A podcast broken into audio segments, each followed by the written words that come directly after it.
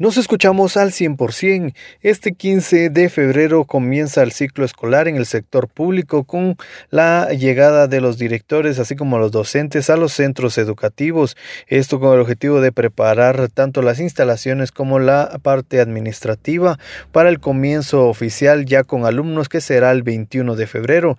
Esto explica el director departamental de educación Francisco Tito Winac, quien es el encargado de eh, promover esta situación dentro de los establecimientos. Iniciamos el ciclo escolar en el sector eh, público, oficial, ¿no? el regreso de nuestros directores, nuestros docentes a reiniciar sus actividades administrativas preparativas para el inicio de las clases que será la próxima semana.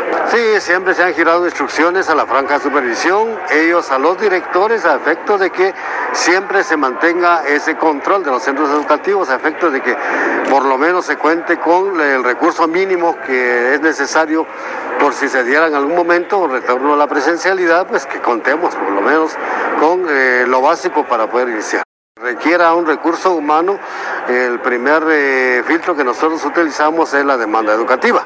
En este sentido, los directores ya tienen instrucciones precisas a efecto de que al momento de inscribir a un estudiante, inmediatamente lo registren en el sistema del ministerio a efecto de que se refleje, porque sucede en algunos casos de que sí hay varios niños eh, inscritos, pero si no están registrados en el sistema, eso no se refleja y eso no permite que se puedan hacer las gestiones para que nos doten de personal eh, docente.